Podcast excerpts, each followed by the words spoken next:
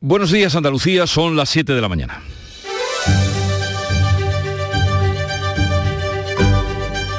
En Canal Sur Radio, La mañana de Andalucía con Jesús Vigorra.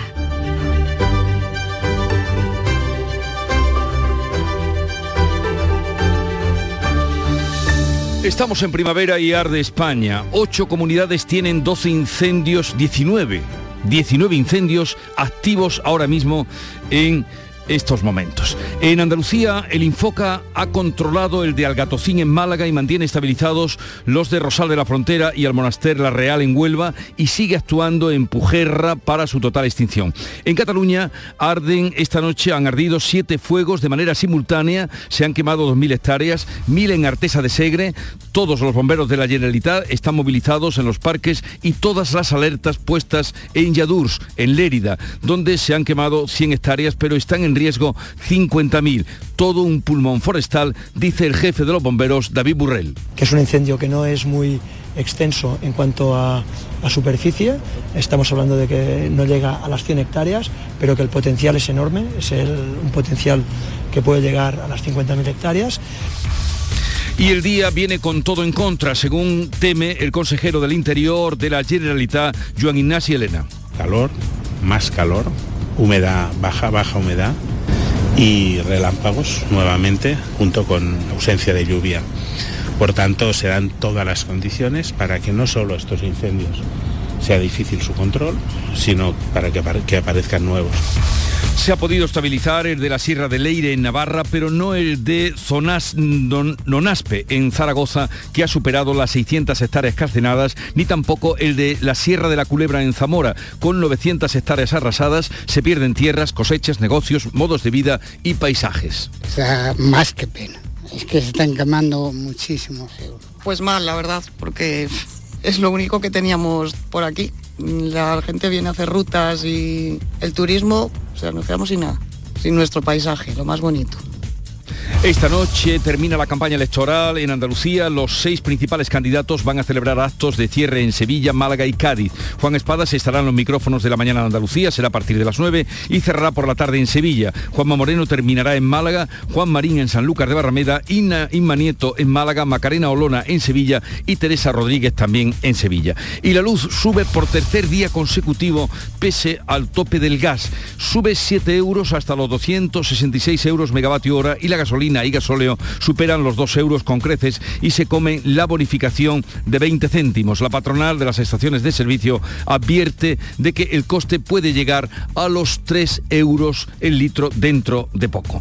La Unión Europea debate esta mañana si otorga el estatus de país candidato a entrar en el club comunitario a Ucrania, Moldavia y Georgia. En solo, es solo un visto bueno, pero es un primer paso. Este jueves el francés Macron, el alemán Scholl, el italiano Draghi y el rumano Han viajado a Kiev para darle su apoyo directo al presidente ucraniano Zelensky, que esta noche en su habitual vídeo nocturno en las redes ha hecho esta declaración dando las gracias. Ucrania ha sentido el apoyo de cuatro poderosos estados europeos a la vez. Italia, Rumanía, Francia y Alemania están con nosotros. Por supuesto, se deben seguir todos los procedimientos pertinentes, pero se ha dado un gran paso adelante.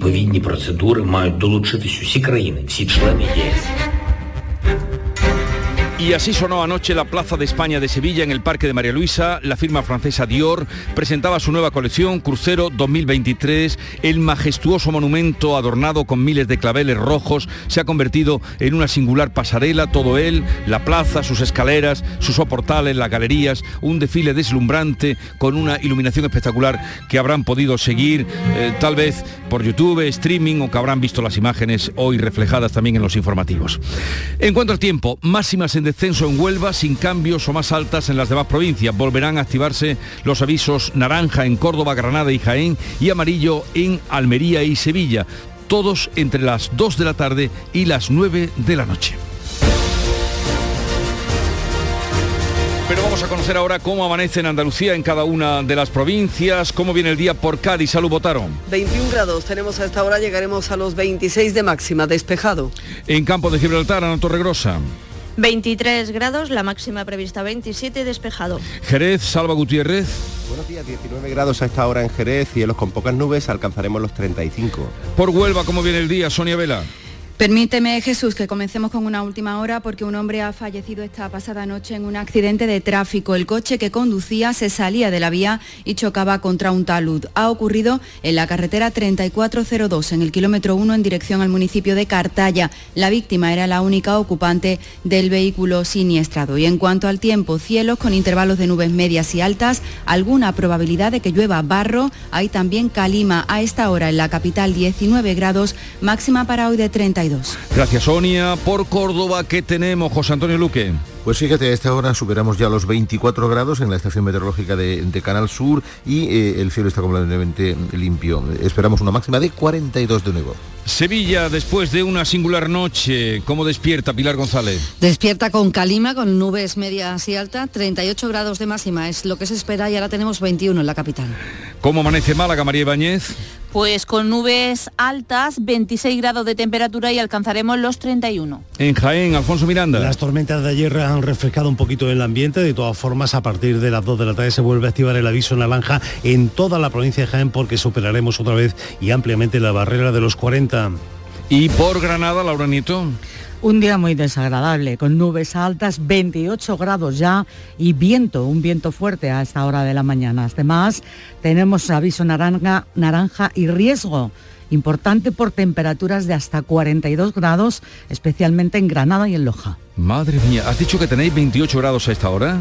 27,8 exactamente. 27,8, 27,8 en Granada. Ea, pues nada, a ver cómo lo sobrelleváis. Y por Almería, María Jesús Recio. Aquí estamos peor, Jesús, 31 grados a esta hora, un bochorno, la verdad que más que desagradable. Tenemos el cielo prácticamente despejado y subiremos hasta los 37 de máxima. Bueno, esto es el mundo al revés, señoras y señores. Vamos a ver cómo está el tráfico. Y nos lo cuenta Patricia Riaga desde la Dirección General de Tráfico, situación de las carreteras andaluzas. Buenos días. Buenos días. A esta hora tranquilidad en la red de carreteras andaluzas, aunque sí que registramos ya a esta hora tráfico en aumento hacia los grandes núcleos urbanos, pero por el momento sin incidencias. Eso sí, recordamos que en el día de hoy hay más de 10 incendios activos en todo el país, así que insistimos, precaución, pero también responsabilidad al volante.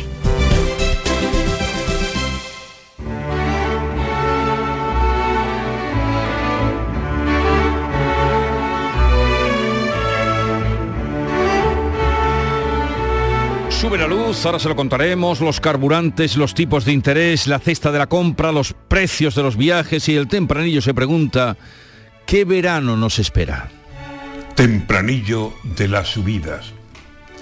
A orilla de vacaciones, la gente ya no se fía de cómo irán poco a poco llegándoles más subidas. Si los tipos de interés nos amargarán la vida, ¿qué será si al repostar hallamos la gasolina o el gasoil 3 euros litro, que lo harán cuando lo avisan. Y subirán los viajes y en los hoteles subidas. Si quedarse en casa es caro, con la luz en plan carísima. Y la cesta de la compra sigue tendente hacia arriba y los gastos de viaje se disparan. ¿Qué salida hallaremos al verano? Aliño, agua y piscina municipal y de noche contar las luces que brillan en el profundo infinito del cielo de la fatiga, el verano se presenta para perderlo de vista. Antonio García Barbeito. Todavía no hemos llegado al verano y dice Barbeito para perderlo de vista. Bueno, García Barbeito que volverá al filo de las 10 con los romances perversos hoy dedicados al final de la campaña.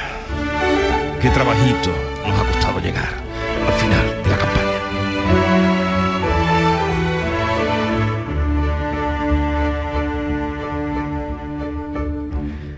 7, 9 minutos de la mañana. La mañana de Andalucía. Publicidad electoral. Venimos de lugares distintos. Hemos andado diferentes caminos. Y ahora somos más. Somos más quienes queremos un futuro mejor, quienes hacemos las cosas de otra manera, sin gritos, quienes queremos la educación y la sanidad pública y defendemos la igualdad, quienes creemos en el trabajo estable, en una vida digna en este camino solvente, progresista, verde y feminista somos más. El 19 de junio súmate a esta mayoría. Por Andalucía. Te han dicho que Andalucía estaba condenada a ser el vagón de cola, que el cambio era imposible, que no valía la pena intentarlo. Pero tú siempre has elegido creer. Hace cuatro años creíste que el cambio en Andalucía era posible y gracias a ti estamos transformando esta tierra. Hoy, la Andalucía líder es una realidad, pero vamos a por más. Si, como hace cuatro años, hoy no te conformas, vuelve a creer. Elige la mejor opción. Vota a Ciudadanos. El cambio que funciona. Publicidad electoral. En Canal Sur Radio, la mañana de Andalucía con Jesús Bigorra. Noticias.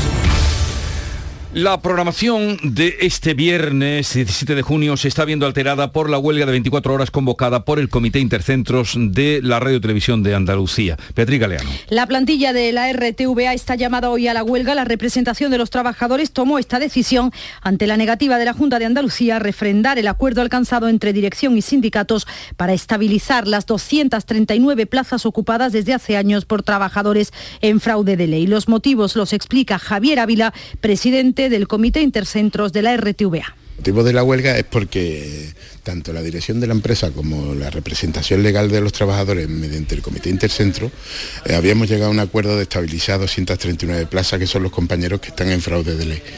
De esos 239 eh, compañeros, eh, la Junta de Andalucía ha decidido recortarlo en 184, dejando fuera 55 plazas. Este paro pretende conseguir un acuerdo de estabilidad para los trabajadores de la RTVA. Según el Comité de Empresas, se hace para defender la viabilidad del servicio público encomendado por el Estatuto de Autonomía, un servicio que no se puede realizar sin medios humanos y sin inversión tecnológica. Vamos a contarles ahora la actualidad de este día. Los candidatos ya les restan pocas horas para tratar de convencer a los andaluces de cara al 19 de junio, próximo domingo. La campaña de las elecciones autonómicas del próximo domingo llega a su fin esta tarde-noche con muchos actos y en muchos casos acompañados de sus líderes nacionales. Los candidatos van a celebrar actos de cierre en Sevilla, Málaga y Cádiz. Javier Moreno. Juan Espadas, el candidato socialista, cierra la campaña en un acto con Pedro Sánchez en Sevilla, en el Muelle de las Delicias, pero antes pasará por los micrófonos de la mañana de Andalucía. El candidato del PP a la reelección, Juanma Moreno, cerrará por su parte campaña, primero en Sevilla y después en Málaga. El candidato de Ciudadanos, Juan Marín, celebra hoy junto a Inés Arrimadas un acto público en su localidad natal, en Sanlúcar de Barrameda, en Cádiz, antes de echar el cierre a esta campaña ya por la tarde en Sevilla. Isma Nieto, la candidata de Por Andalucía, cierra campaña en la Plaza de la Marina, en Málaga, y Macarena Olona de Vox, junto a Santiago Abascal, celebra un acto de cierre de campaña en el barrio de Triana, en Sevilla. La candidata de Adelante Andalucía, Teresa Rodríguez, atenderá en Cádiz a los medios después de firmar su compromiso con la plataforma Valcárcel Recuperada. Y hoy se cumple una semana de la ola de calor que afecta a Andalucía y prácticamente a todo el país. Las altas temperaturas persisten hoy, así que el Infoca está especialmente en estado de alerta por el peligro de incendios. Este miércoles se han producido cinco incendios forestales en nuestra comunidad. Por suerte, todos están ya controlados y o algunos extinguidos. El Infoca ha controlado el que comenzaba en la tarde de ayer en Algatocín, en Málaga, y mantiene estabilizados los de Rosal de la Frontera y el Monaster La Real en Huelva. Este último se originaba en el paraje Finca de Lima, un terreno de vegetación complicado, de difícil acceso, lo que ha dificultado las labores. En el de Rosal de la Frontera se iniciaba en el paraje El Rabiche. Desde el comienzo se trabajó de manera intensa para que no avanzara ese fuego. También están ya sofocados los dos que comenzaban en la provincia de Granada, en Moraleda de Zafayona y otro en Alendín de Zafayona. Respecto al incendio de Pujerra en Málaga, sigue controlado pero no extinguido y ha quemado casi 4.900 hectáreas de terreno que pertenecen a siete municipios malagueños, según la última medición que ha hecho el Infoca. Y sin embargo, todavía algunas zonas verdes en el interior de ese perímetro, según el Infoca, sí que hay que restarlo a esa cifra y quedará idea definitiva de las hectáreas que se han calcinado. Estado de alerta del Infoca, peor es la situación en en el resto del país, especialmente en Cataluña y en Navarra. En total, ocho comunidades tienen incendios activos en estos momentos con 19 fuegos. Todas tienen incendios activos en estos momentos y en Cataluña arden esta noche siete fuegos de manera simultánea. Se han quemado 2.000 hectáreas, 1.000 en Artesa de Segre. Todos los bomberos, los bomberos de la Generalitat están movilizados en los parques y todas las alertas puestas en Yadurs, en Lérida, donde se han quemado 100 hectáreas, pero están en riesgo 50.000. Todo un pulmón forestal, dice el jefe de bomberos, David Borrell. Es el incendio de Yadurs, que es un incendio que no es muy extenso en cuanto a, superficie. Estamos hablando de que no llega a las 100 hectáreas, pero que el potencial es enorme, es un potencial que puede llegar a las 50.000 hectáreas y la primera prioridad es eh, intentar estabilizar este incendio. Ese es el riesgo y un día, el de hoy viernes, que se presenta muy complicado. Lo decía Joaquín Ignacio Elena, es el consejero de Interior.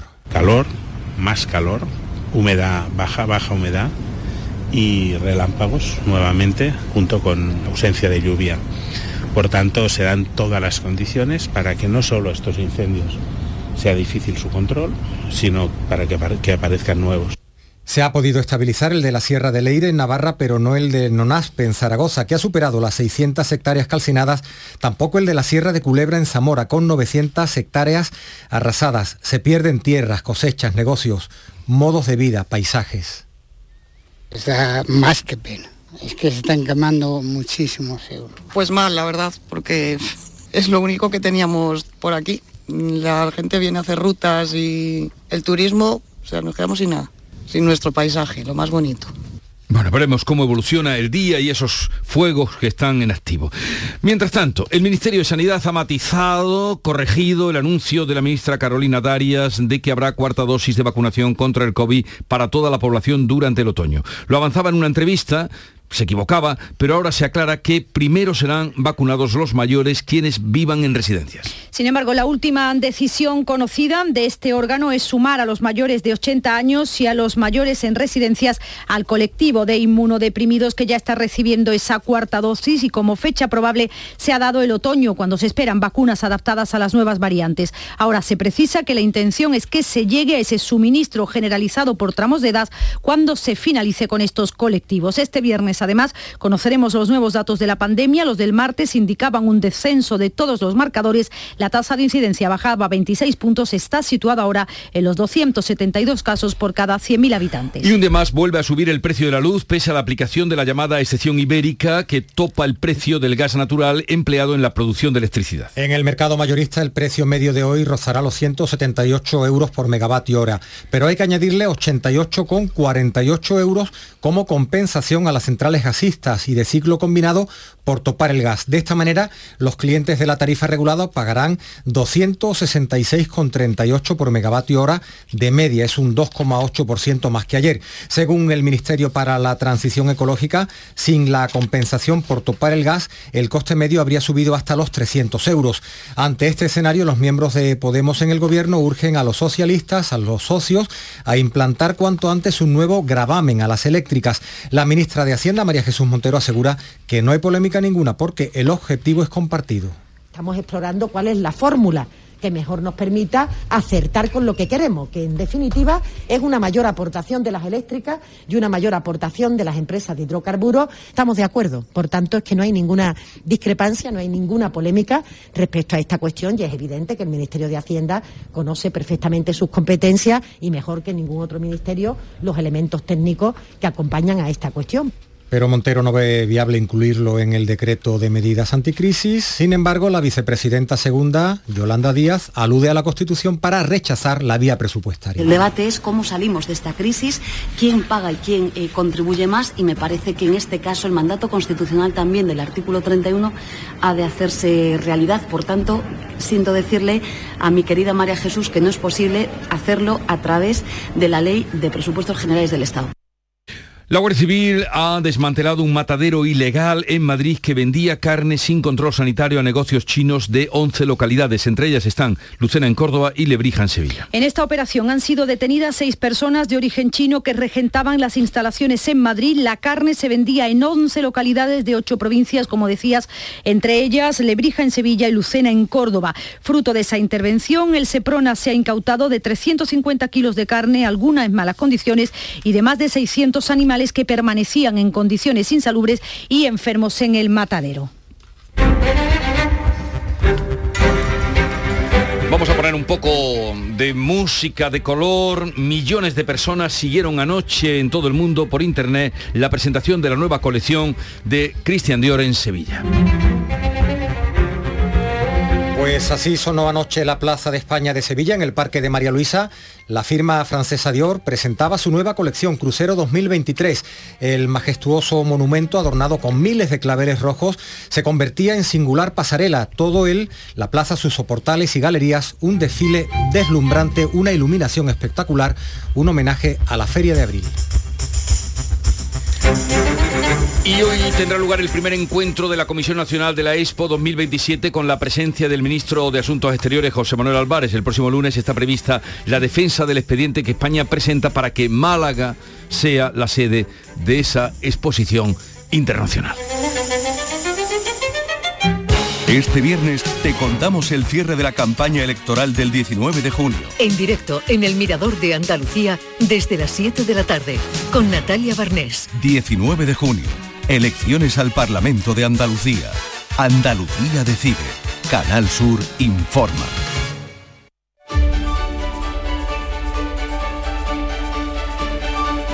Con la prensa reciente del día ya está aquí Paco Reyero. Buenos días, Paco. ¿Qué tal Jesús? Muy buenos días. 721, Andalucía decide y Canal Sur informa y recoge lo que dicen las distintas cabeceras. En ABC, Moreno que quiere gobernar en solitario para afrontar la crisis, Espadas que se suma a Zapatero y muestra su orgullo por los honestos Chávez y Griñán, el diario.es, Anatomía de un vuelco, los datos que muestran cómo se derechizó Andalucía en tres años. El país, la petición del PP para no tener que pactar con Vox no convence a sus rivales. La izquierda, dice en el país, eh, niega su abstención a Juanma Moreno. Rotundamente no respondió Imanieto de Por Andalucía, quien antes se había mostrado abierta a una reflexión. Descartaron también ese paso el socialista Juan Espadas y la lista de Teresa Rodríguez. El periódico de España, el PP, empuja por los 55 eh, diputados, convencido de que nadie va a facilitar su gobierno. En The Objective, el PSOE atisba un terremoto, el 19J, el voto prestado al PP rebaja su tope a los 28 escaños, según ese digital de Objective, se acentuaría la fuga de voto de la candidatura de Espadas a la de Moreno. En el confidencial encontramos que Vox llevará a Moreno al límite de la repetición electoral en Andalucía. Ves que hay muchos pronósticos, mm. eh, previsiones, especulaciones. En la razón, por ejemplo, el PP solo negociará con Vox la presidencia del Parlamento de Andalucía. La campaña se cierra con el pacto entre el PP andaluz y Génova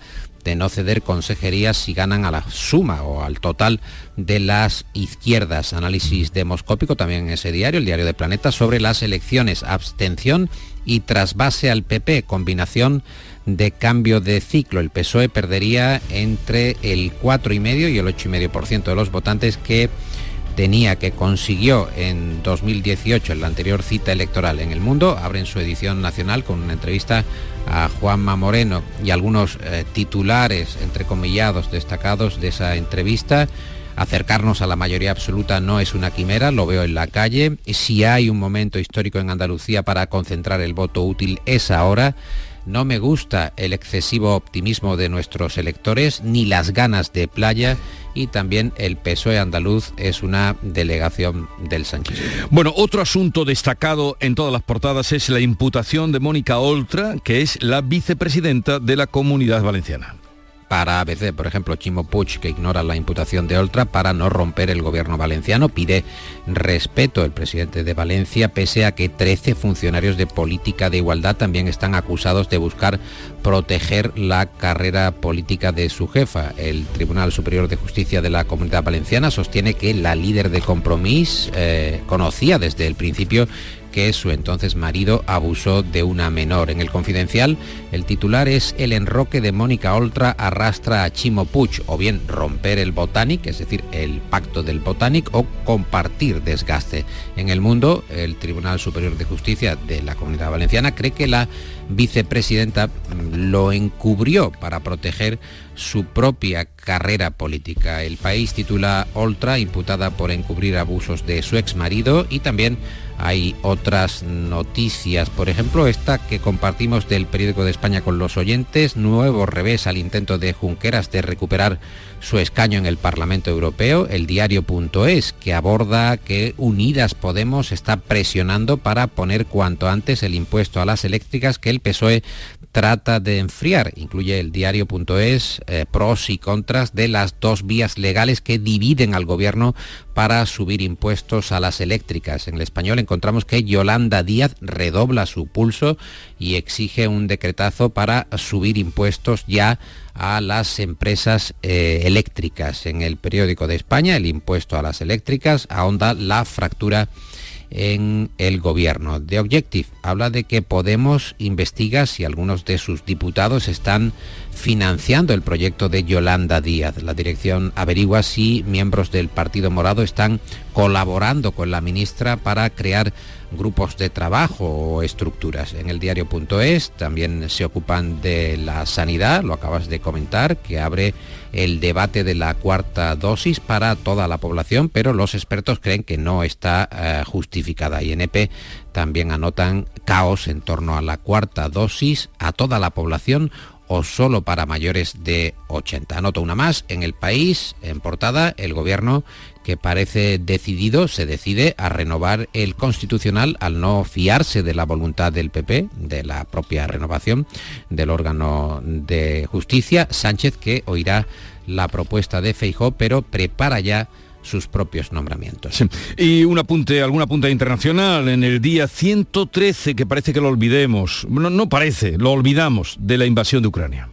Bueno, aquí hacemos el conteo por obviamente tener esa fijeza, ¿no? Es aquella viñeta de, de Forges, ¿no? Que siempre, siempre incluía en su viñeta no te olvides de Haití, después de aquel terremoto. Pasaba los días y Forges seguía con la misma historia. Yo creo que es importante recordarlo. Bueno, la foto de portada eh, en general eh, la gana hoy en la prensa Zelensky y la visita de los presidentes de Francia, Alemania e Italia a Kiev. En ABC, por ejemplo, encontramos que los tres grandes de la Unión piden el ingreso inmediato de Ucrania. La visita de Francia, Alemania e Italia a Zelensky marca el camino de la decisión que tiene que tomar hoy, por cierto, la Comisión Europea. Jesús. 7.27 minutos, en un momento vamos al deporte.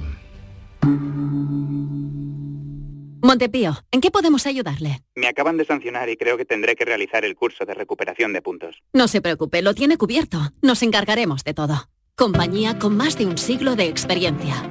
Visite montepíoconductores.com. Montepío, lo tiene cubierto. Vamos con la información deportiva que hoy nos trae Jesús Márquez. El futbolista venezolano Darwin Machis deja el Granada para marcharse a la Liga Mexicana. Va a jugar en el Juárez. La cuantía que va a dejar el equipo mexicano ronda los 3 millones de euros, aunque una pequeña parte será también para el Udinese. Se une a las salidas de Ángel Montoro y de Germán Sánchez. La Real Federación Española de Fútbol ha propuesto recuperar el formato de playoff a doble partido en las categorías no profesionales, primera, segunda y tercera federación. En badminton, en el abierto de Indonesia, en Yakarta, la onubense Carolina Marín ha caído ante la china Wang Ziji en los octavos de final. En tenis, el malagueño Alejandro Davidovich ha logrado el mejor resultado de su carrera en un torneo de hierba al derrotar al australiano Alex Dimeñó. Hoy se mide en cuartos al holandés Voti van de San Schulp. También de tenis, Pedro Martínez completa el cartel de la próxima edición de la Copa del Rey de Tenis en el Club Recreativo de Huelva, que se va a disputar el 7 y el 8 del próximo mes. Estará también Carlos Alcaraz, Pablo Carreño y Carlos Jimeno Valero. Pues vamos ahora ya a echar el cierre, Paco Reyero, el cierre al kiosco, que a ver, ¿con qué nos sorprendes?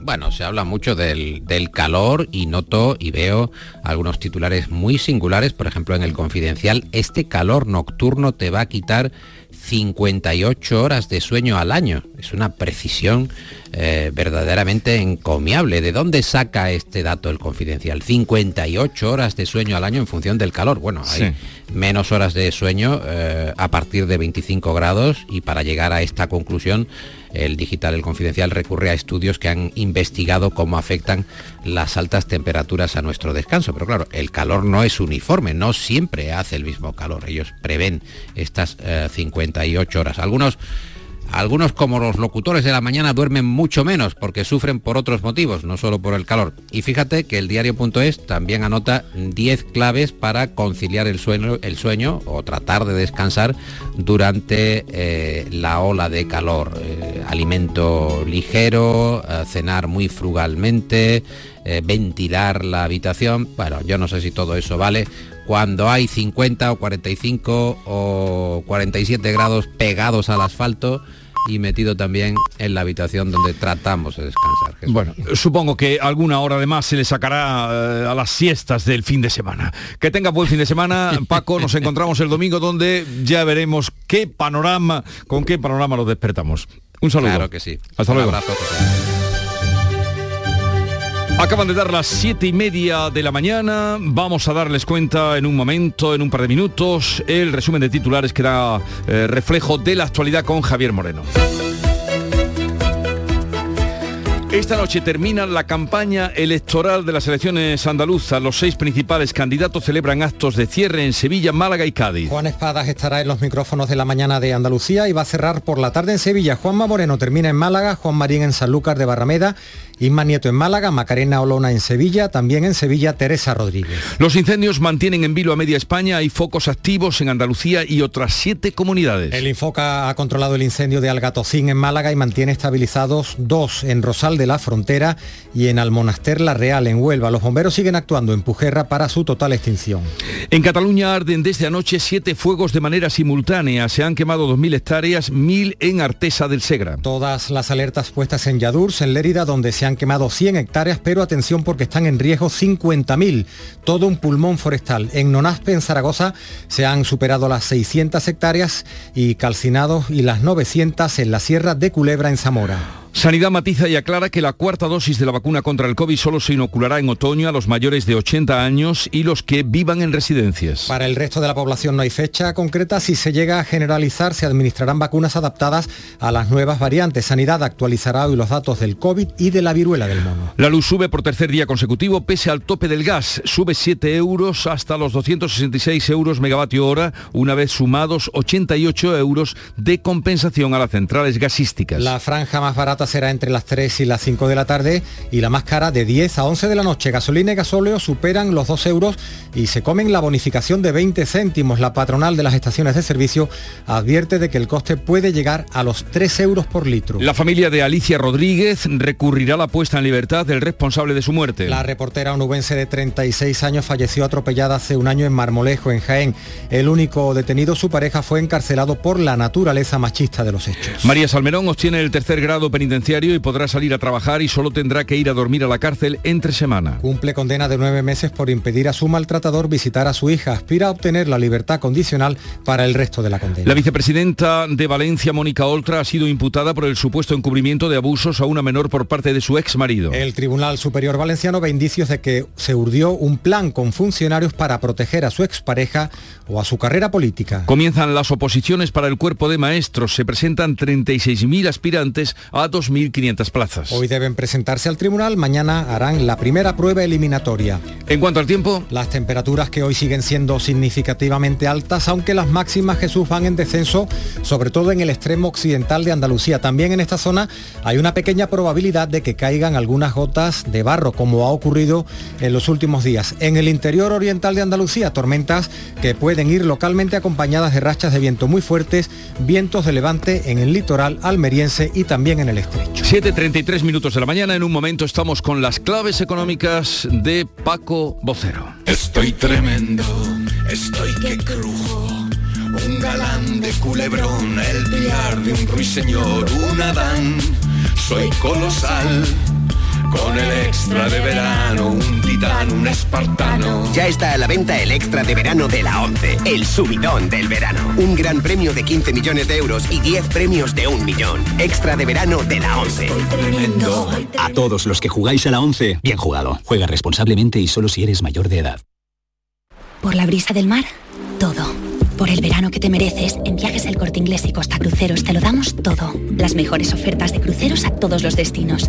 Reserva desde solo 50 euros tu crucero por el Mediterráneo desde 699 euros en super todo incluido. Con bebidas, excursiones, tasas de embarque y sin gastos de cancelación hasta 30 días antes de la salida. Además, llévate de regalo una pantalla inteligente Google Nest Hub. Consulta condiciones. Viajes El Corte Inglés y Costa Cruceros. Por tu verano, todo. Las claves económicas con Paco Bocero. Paco, buenos días.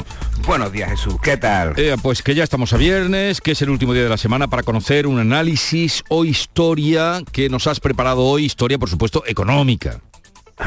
Sin duda ninguna. Pero mira, vamos a hablar de una reforma, de una ley muy importante que se pretende aprobar antes del día 30, en el que finaliza también una moratoria igualmente importante y necesaria tras estos dos años de pandemia. Y es que me estoy refiriendo a la reforma de la ley concursal, cuya aprobación debe producirse antes del día 30 de junio, como decía, que es cuando finaliza la moratoria que aprobó el gobierno para que las empresas con dificultades económicas evitaran declararse en concurso y pudieran encontrar formas para renegociar sus deudas. ¿Y qué significa que una empresa se declare en concurso?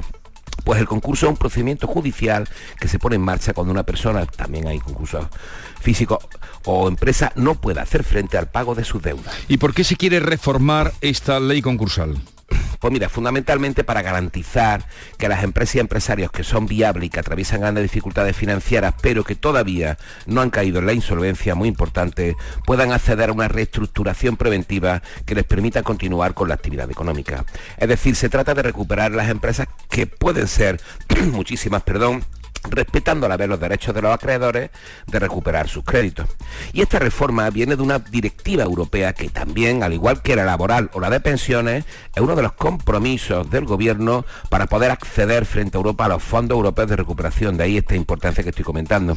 Y el calendario marcado debería llevar al Pleno del Congreso la reforma para ser aprobada la semana próxima, al filo de esa finalización de la moratoria.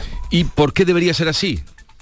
Pues mira, para no tener que prorrogar más la moratoria y para evitar la gran cantidad de concursos que pudieran producirse tras su finalización, tras el día 30, porque con datos del Colegio de Registradores, los concursos de acreedores de empresas alcanzaron en mayo el número más alto desde noviembre de 2014 y se situaron en el nivel máximo de toda la pandemia. Y es que hay un número muy importante de empresas, pequeñas y medianas, y también personas, como decía, que con la moratoria y sus prórrogas durante dos años han podido evitar el concurso por ellas mismas y por los acreedores. ¿Y qué puede pasar? Pues mira, los expertos hablan de que se espera una avalancha de concursos en los juzgados porque los acreedores ya podrán exigir el concurso a las empresas y además a través de lo que se denomina el concurso expreo abreviado, que son procesos judiciales que se abren y cierran el mismo día y se declara la liquidación de la empresa. Pero no obstante, veremos a ver lo que ocurre, porque además desde el punto de vista técnico, jurídico y económico, sobre todo, hay muchas, muchas opiniones encontradas a la ley, a las consecuencias y realmente a los resultados respecto a esta reforma sí. Pero en fin, eso ya es otra cuestión. La reforma de la ley concursal y la clave musical que cierra la semana.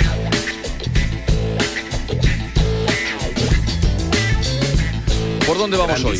Qué bien suena, qué bien suena. Mahalia Barnes con este disco de hace un año, 2017, y con esta canción fantástica que nos viene al pelo, Tiempos difíciles, Hard Times. Tiempos difíciles, ¿no será un guiño a lo que estamos viviendo? Posiblemente. O al porvenir. Vamos a quedarnos de momento en el presente.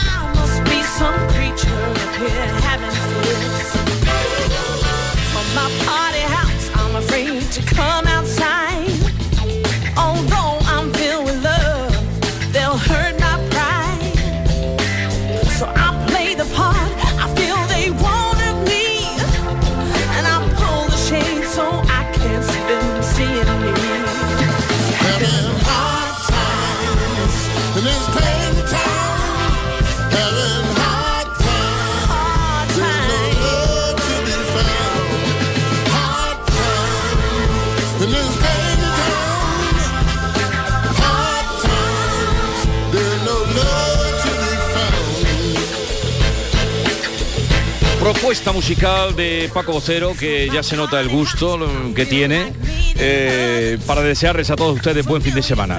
Paco, hasta el lunes. hasta el lunes. Hasta el lunes. Bótalo bien. Exactamente, yo aquí con Majalia.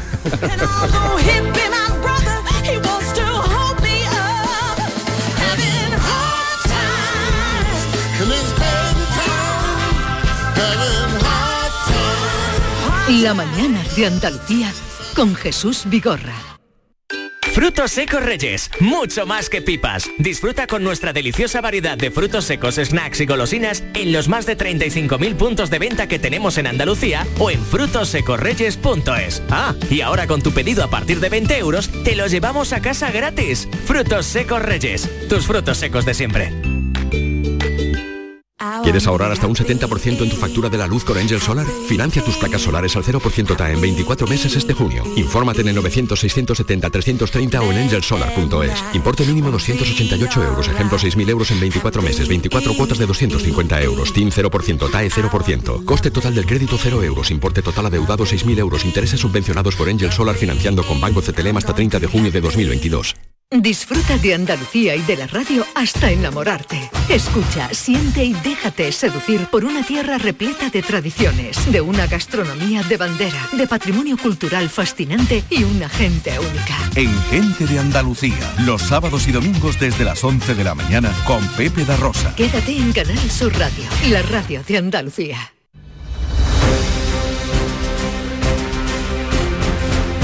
Vamos a contarles otra noticia de Andalucía. La familia de Alicia Rodríguez, la reportera gráfica onubense fallecida en junio del año pasado en Marmolejo, Jaén, presuntamente a manos del que era su pareja, va a recurrir el fallo judicial que ha ordenado la puesta en libertad sin fianza del presunto homicida. Sonia Vela. Una decisión tomada desde el Juzgado de Violencia sobre la Mujer de Huelva al entender que el arraigo de este hombre con la provincia de Jaén, es vecino de Marmolejo, hacen oportuno tomar esta medida, aunque pudiera haber riesgo de fuga, recoge el auto judicial. El investigado y Alicia, ambos de 36 años, mantenían una relación sentimental. El presunto homicida llevaba en prisión provisional un año tras la muerte en un supuesto caso de violencia machista de la reportera gráfica onubense. En Granada, una joven denuncia una presunta violación en la feria que allí se está celebrando. ¿Qué ha pasado, Laura Nieto? Según la denuncia, ocurrió hacia las 6 de la madrugada de ayer jueves en un aparcamiento contiguo al recinto ferial de Almanjayar. Una amiga de la joven llamó a la policía local que atendió a la víctima y la trasladó al Hospital Materno de Granada, según han confirmado fuentes policiales. A partir de ahí se ha activado el protocolo previsto para estos casos y la Policía Nacional se ha hecho cargo de la investigación.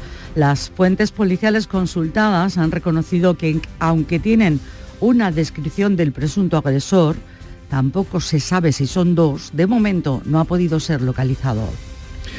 La Semana Santa de Cádiz declarada de interés turístico nacional. Salud Botaro. La representación de la pasión junto al mar, los pasos de gran valor artístico que profesionan la carga típica gaditana, el sonido de las horquillas, todo se ha tenido en cuenta para lograr este reconocimiento. Entre las piezas artísticas de mayor valía, el secretario de Estado de Turismo ha destacado una columna de plata labrada en México en 1666, la Semana Santa de Cádiz hunde sus raíces en el siglo XVI.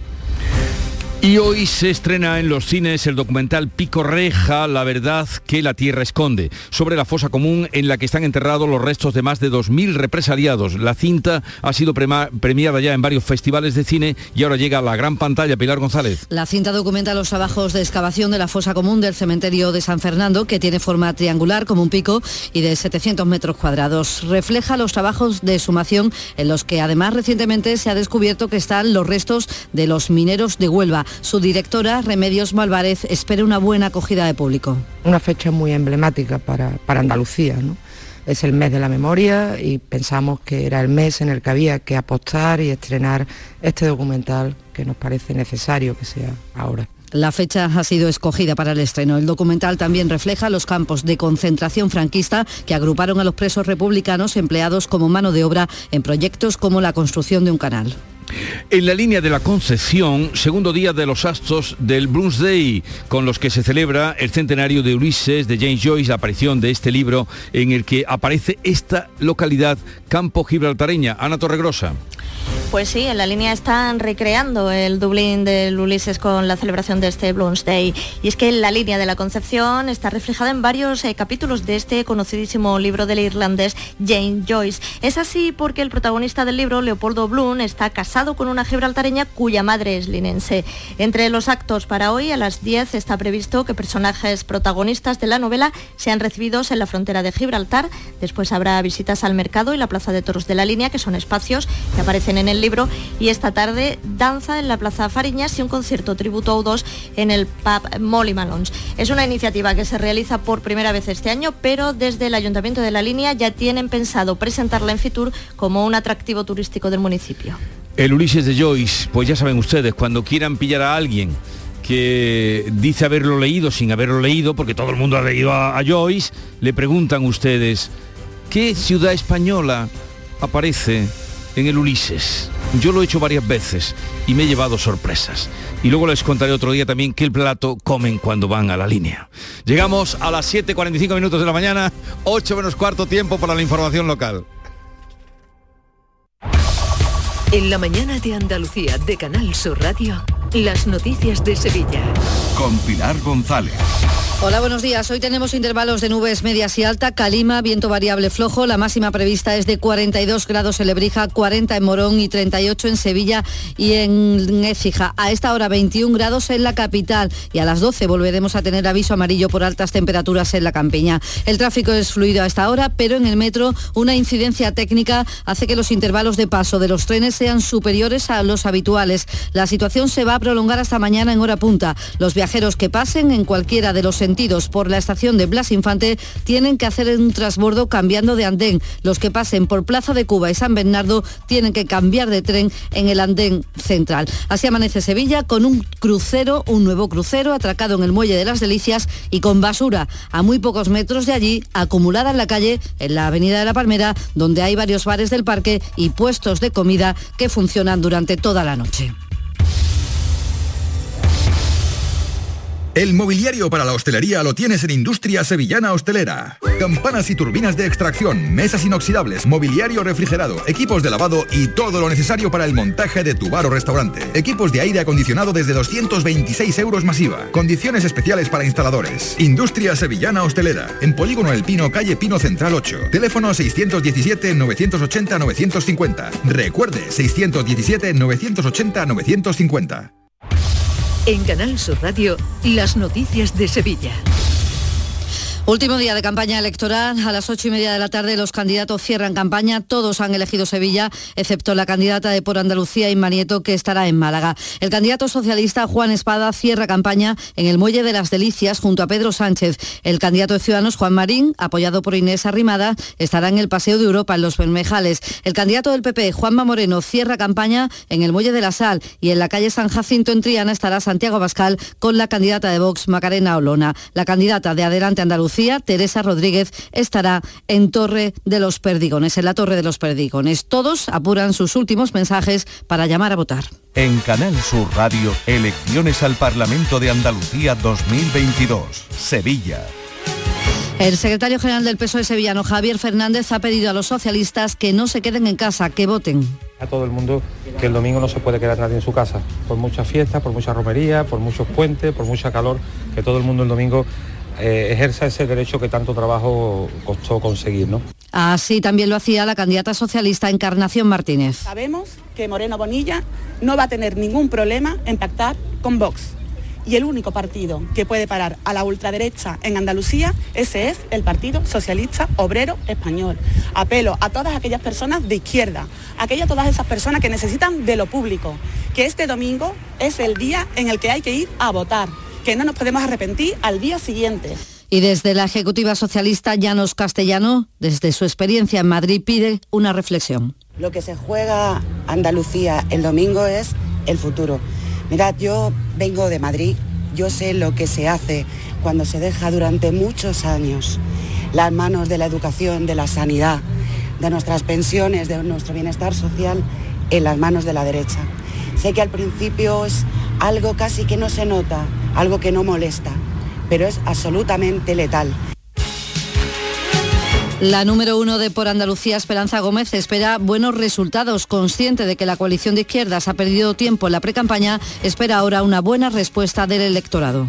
Nosotros hemos empezado tarde y lo que nos hemos dado cuenta es que conforme avanzaba la campaña, la gente nos iba conociendo y se iba animando más. Y nuestra candidata, tengo que decir que es una magnífica candidata y yo le llamo candidata revelación, porque es verdad que para todos los sitios los que va está sorprendiendo, la gente le está gustando mucho y yo creo que es una magnífica candidata, pero porque sería una magnífica presidenta de la Junta de Andalucía. La sensación que tenemos es que la gente se está empezando a movilizar, porque lo que había es un ambiente que no parecía para nada electoral. Estamos realizando muchos actos, pero tengo que recordar el de Córdoba, el de Málaga y el de Dos Hermanas, en los que hemos tenido además la presencia pues desde Yolanda Díaz hasta Íñigo Rejón y han sido actos emocionantes.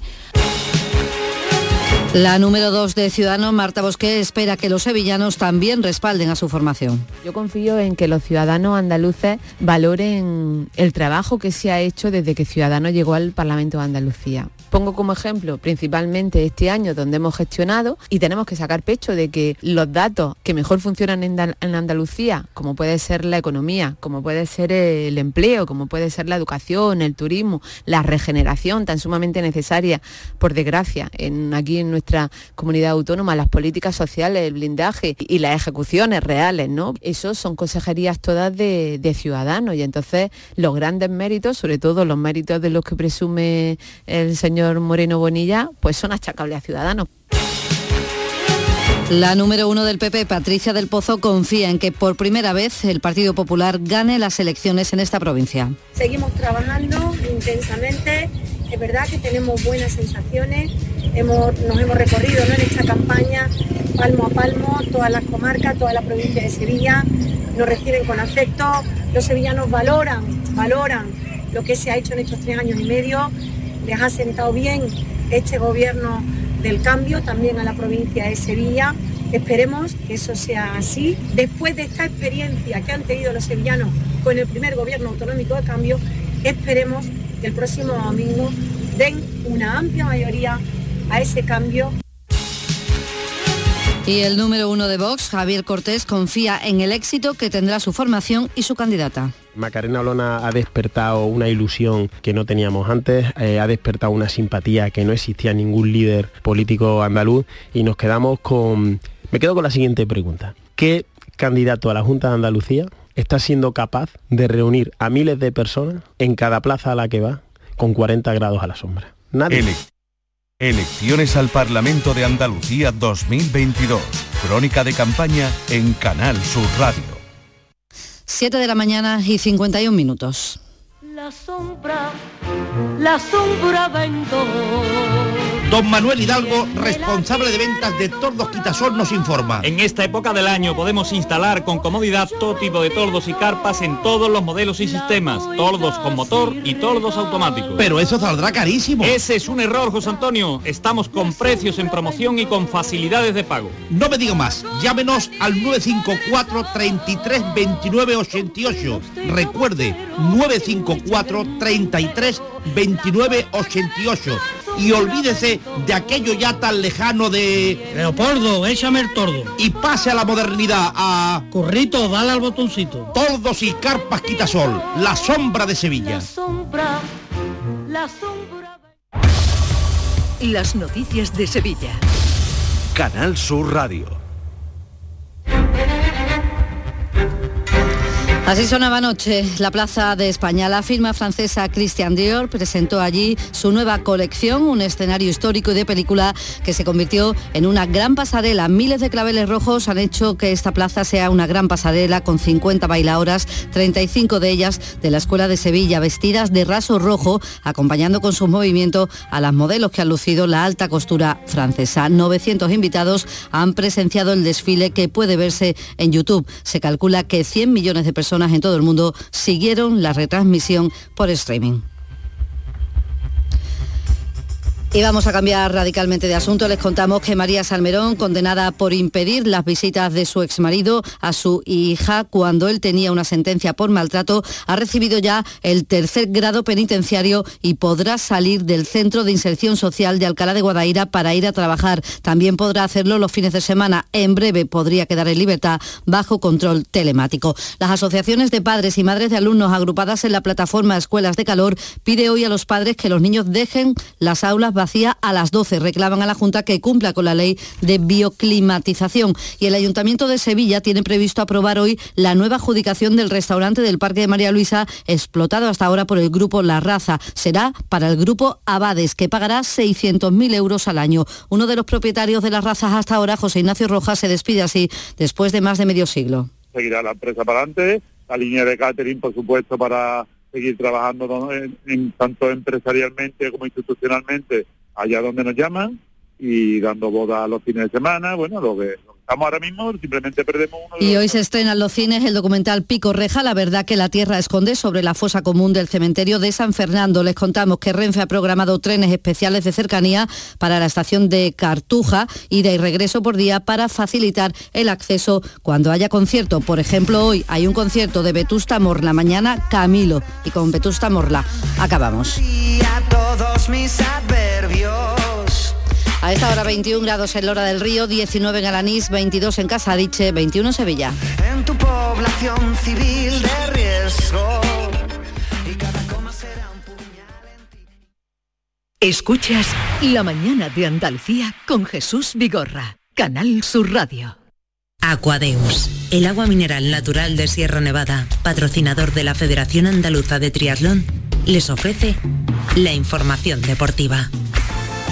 8 menos 5, los equipos empiezan a prepararse ya para la próxima temporada con las novedades. Jesús Márquez, buenos días. Continúan los movimientos en los clubes eh, andaluces, españoles, pensando en la próxima temporada. La mayoría se empieza por las salidas antes de las incorporaciones. Uno de los que más se está moviendo el mercado en lo que se refiere a las salidas es el Granada. Después de perder la máxima categoría en las últimas horas ha hecho oficial el traspaso de Darwin Machis al Juárez de la Liga Mexicana. El equipo azteca va a pagar una cantidad en torno a los 3 millones y medio de euros, de los que aproximadamente 3 van a ir para los rojiblancos y el resto para el Udinese. Machis se une a las salidas de Ángel Montoro y de Germán Sánchez que cerraron el ciclo después de cinco años. También se va conociendo el calendario de pretemporada para los equipos andaluces. Por ejemplo, la Unión Deportiva Almería ya ha confirmado que tiene cerrado cuatro partidos amistosos de pretemporada en la campaña de su retorno a la máxima categoría. Una primera parte de pretemporada con encuentros andaluces. Joaquín Américo. Pretemporada muy andaluza la de la Unión Deportiva Almería en su regreso a Primera División. El día 10 de junio van a iniciar los entrenamientos en el Estadio de los Juegos Mediterráneos y posteriormente realizará una concentración de pretemporada en Montecastillo, en Jerez de la Frontera. Allí ya se cerró el primer partido, mismo día 23 de julio, frente al Córdoba.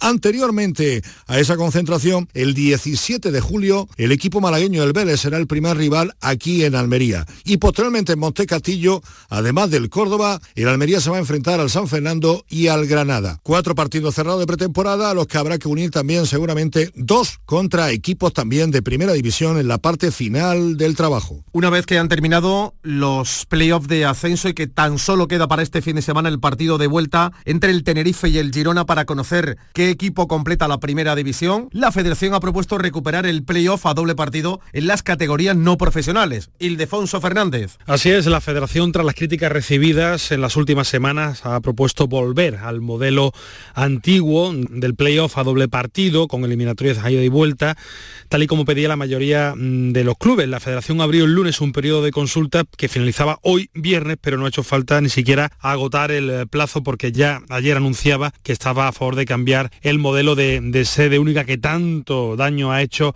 a los clubes y a las aficiones con esas imágenes de gradas desiertas en los campos donde se han jugado los ascensos a segunda división, a primera y a segunda federación. La federación justifica que implantó la sede única en periodo de pandemia para garantizar que acabaran las competiciones y ahora, sobre todo tras las críticas recibidas, pues ha propuesto volver a ese modelo antiguo que beneficia a clubes y aficiones. También estamos pendientes este fin de semana del fútbol sala, del Jaén Paraíso Interior, que lograba un buen marcador este pasado miércoles al vencer al Palma Futsal en el Olivo Arena por 2 a 0 y que defenderá en Tierras Baleares los dos tantos de Carlitos. Ojo porque el empate no le vale. Sería el Palma Futsal el que pasaría a la gran final. En tenis, hoy vamos a estar pendientes del malagueño Alejandro Davidovich, que está compitiendo en la hierba de Queens y que ya está en los cuartos de final. Superaba al australiano Alex de Miñó y hoy se va a medir al holandés Botic van de Sanschulp. Seguimos hablando de tenis porque Pedro Martínez completa el cartel de la 97 edición de la Copa del Rey tradicional torneo que anualmente se disputa en las instalaciones del Club Recreativo de Huelva y que en esta ocasión se va a disputar el 7 y el 8 del próximo mes de julio bajo un formato cuadrangular que completan los españoles Carlos Alcaraz, el número 7 del ATP, Pablo Carreño, el número 19 y Carlos Jimeno, que está el 350 de la ATP. En badminton no pudo ser, la onubense Carolina Marín caía ante la china Wang Ji en los octavos de final del abierto de Indonesia que se disputa en Yakarta. Aquadeus, ahora más cerca de ti, procedente del manantial Sierra Nevada, un agua excepcional en sabor, de mineralización débil que nace en tu región. Aquadeus Sierra Nevada es ideal para hidratar a toda la familia y no olvides tirar tu botella al contenedor amarillo. Aquadeus, fuente de vida, ahora también en Andalucía.